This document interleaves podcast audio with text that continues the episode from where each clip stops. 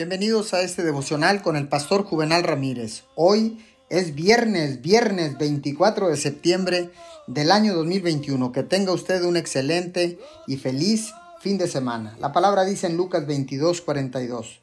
Padre, si quieres, no me hagas beber este trago amargo, pero no se cumpla mi voluntad, sino la tuya. El miedo a no conseguir lo que queremos es una de las causas de la dificultad que tenemos para aprender a confiar en Dios. La mayoría de nosotros estamos convencidos de que la única manera de asegurarnos de obtener lo que queremos es si lo hacemos por nuestra cuenta. Este miedo nos impide confiar completamente en alguien. Dios siempre sabe lo que es mejor para nosotros. Sus pensamientos y planes para nosotros son mejores que los nuestros.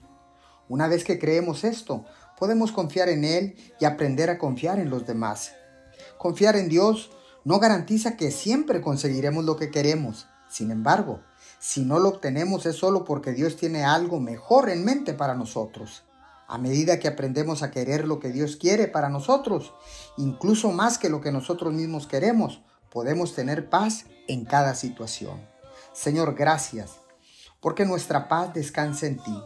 Estamos dispuestos a confiar en tu voluntad, porque tu voluntad es mejor que la nuestra aunque no lo entendamos en el momento, pero sin duda es mejor que la nuestra.